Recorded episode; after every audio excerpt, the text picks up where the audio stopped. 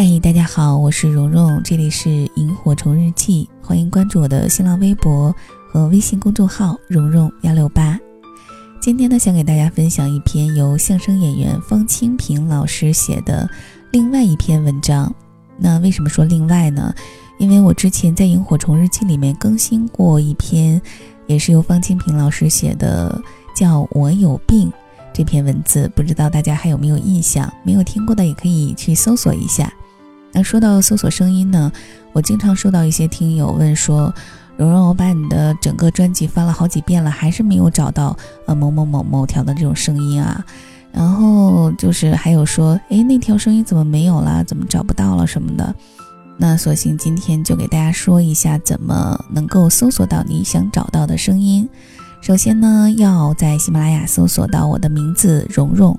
然后就会看到我发布的目前有五个专辑，当然频繁更新的是《萤火虫日记》这个专辑。打开《萤火虫日记》之后，在右上角有三个点儿，把三个点儿点开之后，下面有一个搜索声音四个字儿，点开之后再搜索你想要的声音的标题或者说关键字，比如说你忘了标题，你只能记住一个字儿或两个字儿。嗯，搜索了之后就可以看到相关的声音，还有发布日期啊，什么具体的呃一些内容了。好的，其实我不经常啰嗦的。那我们言归正传，开始讲今天的故事吧。那今天带给大家的呢，是由方清平老师来讲的，在他演出的过程当中的一些新鲜事儿。以下的时间，我们就一起来听一听。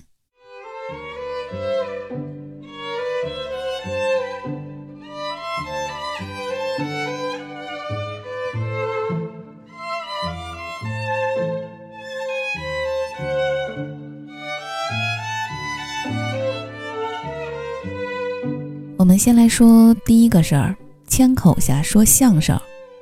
十七八岁的时候，我跟随草台班子到北京郊区的苏家屯演出，演出地点是一个露天的体育场。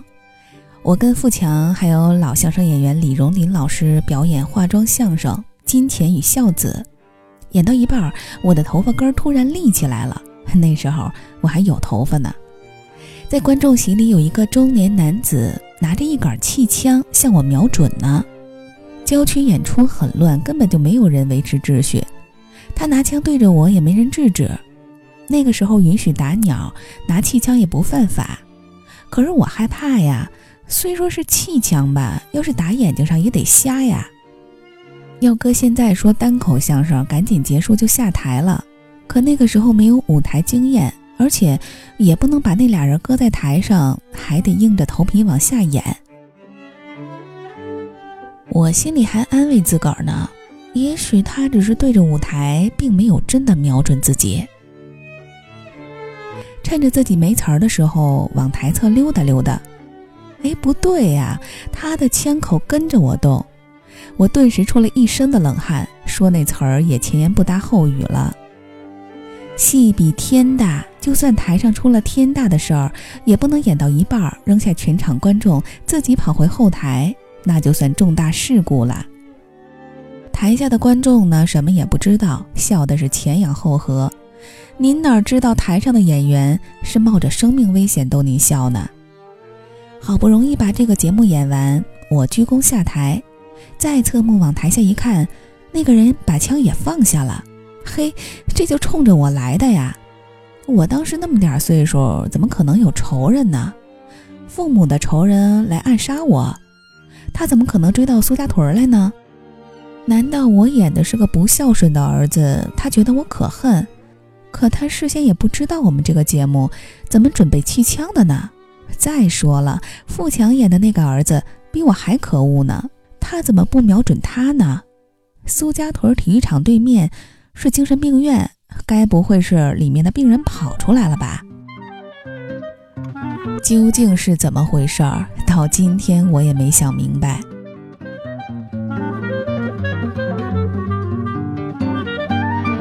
接下来再说第二个事儿。有一次，我和富强两个人一起说相声，第一站到的是涿州。我们俩好几年没一起合作了，自认为艺高人胆大，又没有认真排练。上台显得很不默契，对口相声要想受到观众的欢迎，最基本的条件就是要配合默契。结果，我们俩的演出效果很差，说到中间起了道长，只得草草收场。演员演出效果不好，比丢一万块钱心里都难受。我跟富强连夜宵都没吃，郁闷了一晚上。第二天早上八点多就起来对词儿，下决心一定要在下一场把面子找回来。第二天晚上在固安演出，富强按照往常的套路上台，先跟观众套近乎。呃，我们演出走遍了大江南北，我发现就属咱们固安的观众欣赏水平高。台下掌声四起，富强听到掌声，跟猪看见泔水似的，马上来了精神。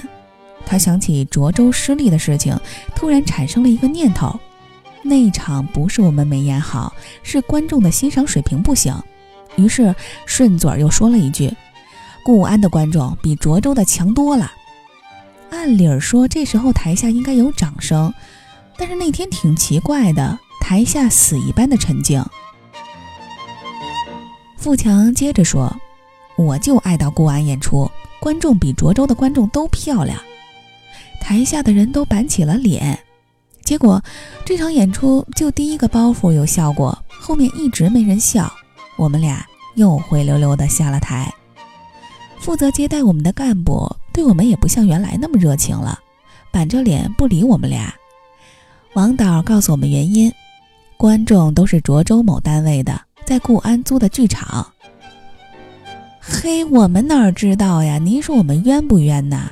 打那之后长经验了，每次上台之前一定要找当地的组织者，把观众的情况先摸清楚了。省得说错了话。我叫方清平，我爷爷叫方世玉。自由市场的“市”，监狱的“狱”。很多人呐，初次见我，都认为我这个前额骨很特殊，像不像周口店猿人头盖骨？我们家方太说了，不是抽油烟机啊。方清平的太太，方太。方太说呀，说我的祖祖祖祖祖祖祖祖祖祖祖爷爷，肯定是周口店猿人。我一琢磨，我要能生活在原始社会，太爽了，天天吃烧烤。愿意在哪儿烤在哪儿烤，他不可能说烤到一半过来个猿人把炉子给我抄走。三分熟五分熟，我想怎么吃怎么吃，甭担心致癌。原始社会没有养生专家，没人吓唬大伙儿。我穿的也时尚啊，冬天穿皮草，虎纹豹纹。全是真货。原始社会没有高仿，猿人不会造假。猿人进化成人的标志就是学会造假了。夏天，啊，穿的又凉快又性感，又省钱又环保，甭不好意思，大伙儿都裸奔，谁也甭笑话谁。喜欢上哪个女猿人了？给他块烤白乳，就跟你回山洞。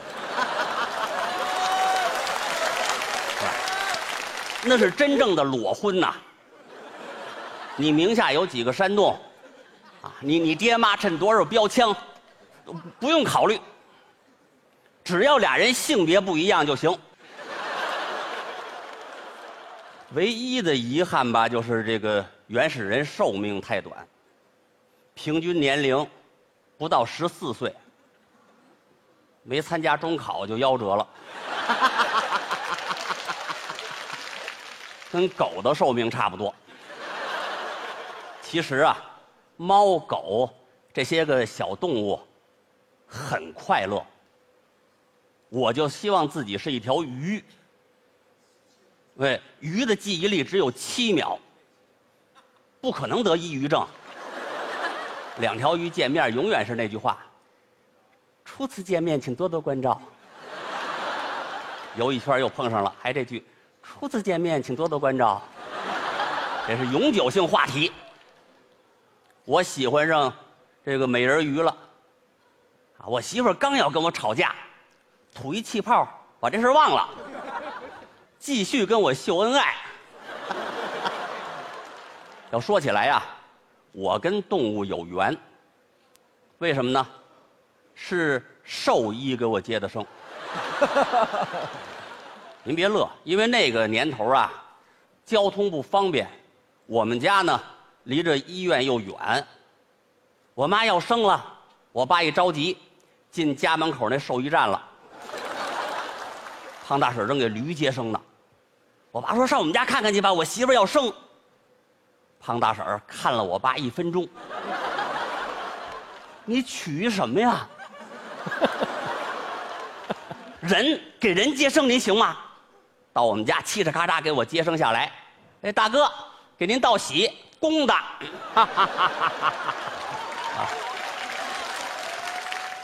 还是牲口。后来呀，接完生回到这个兽医站，再一瞧那小驴儿，好，没生出来，憋死了。我爸爸说我这命是拿驴命换的，所以现在人家问属性啊，我说自己属驴，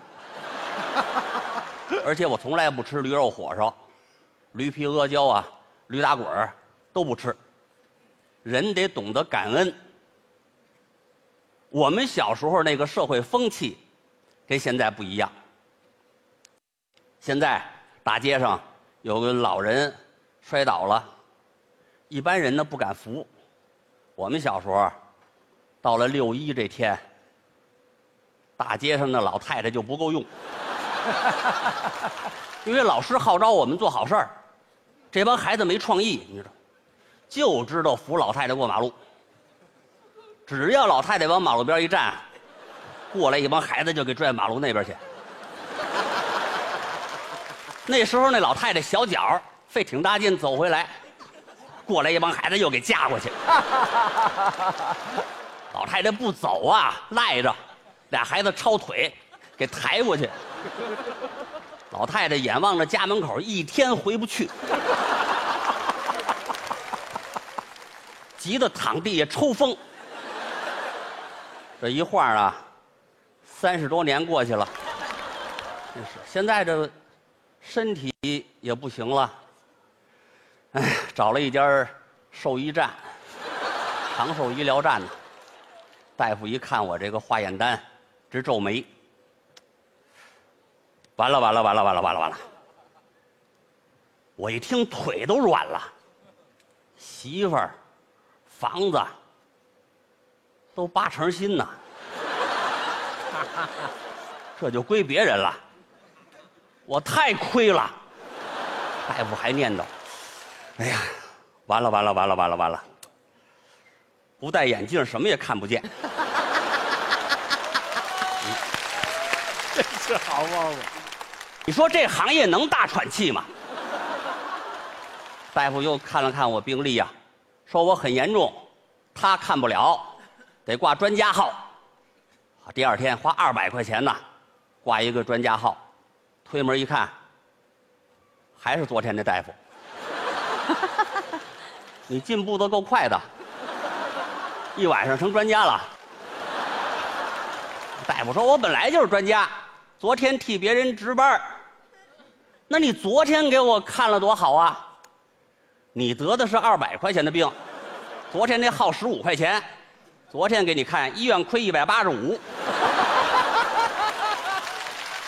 又看了看我这化验单，什么事都没有，回家吧。哎，你昨天不说很严重吗？大夫说很严重，专家说没事儿。你说这，也不知道到底听谁的，反正。反正这这爱怎么着怎么着吧，难怪这家医院呢，私立的，没两天就给查封了。说到这个医院呢，我们家方太啊说了，说等到我的重重重重重重重重孙子那辈儿啊，医学高度发达，那时候啊，每个人都到社区防疫站呢注射一种疫苗，细胞超强再生，人长生不老。方太说了，疫苗走医保，报销百分之七十五。哎，那年头没有养老金了，超过两万岁，征收浪费地球资源税，也没有计划生育一说了，禁止生育。那净是来的没走的，地球盛不下呀。那时候那最矮的楼房，两万层，下楼遛回狗，坐一个月电梯。一梯十万户，层层停啊！你别认为长生不老是好事呢。两口子过好几万年了，那点悄悄话说几十亿遍了，翻过来调过去，说的人听的人都想吐。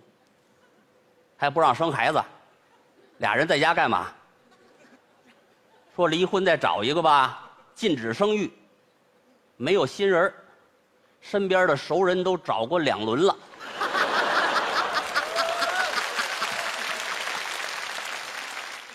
实在没辙了，上医院央求大夫：“您弄死我得了，我真活腻了。”大夫挺为难：“哎呀，弄死你细胞超强再生，你还得活过来呀。”我是无能为力了，你看看中医吧。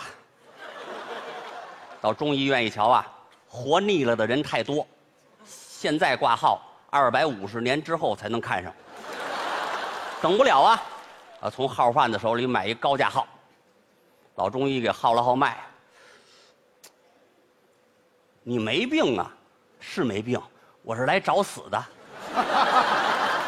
哦，那给你开两盒伸腿瞪眼丸吧。这可是自费药，行，只要能吃死人，花多少钱都值。你吃着看吧，真吃死了呢，也别高兴啊。万一两盒都吃完了还没咽气呢，也别埋怨我。病人给老中医鞠一躬，真吃死了，我给您送锦旗来。从医院出来一琢磨，这药肯定不灵，真能吃死人。这老中医还活着，早把自己吃死了。那时候啊，每个人都活得灰心丧气，只有我方清平的粉丝啊，还有活下去的目标。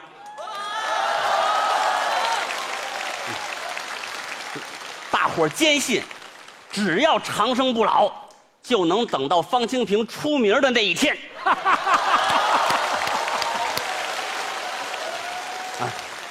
当然了，长生不老是人类美好的梦想。人生短暂，来去匆匆，高高兴兴是一辈子，愁眉苦脸也是一辈子。您不如多听听方清平的脱口秀，开心一辈子。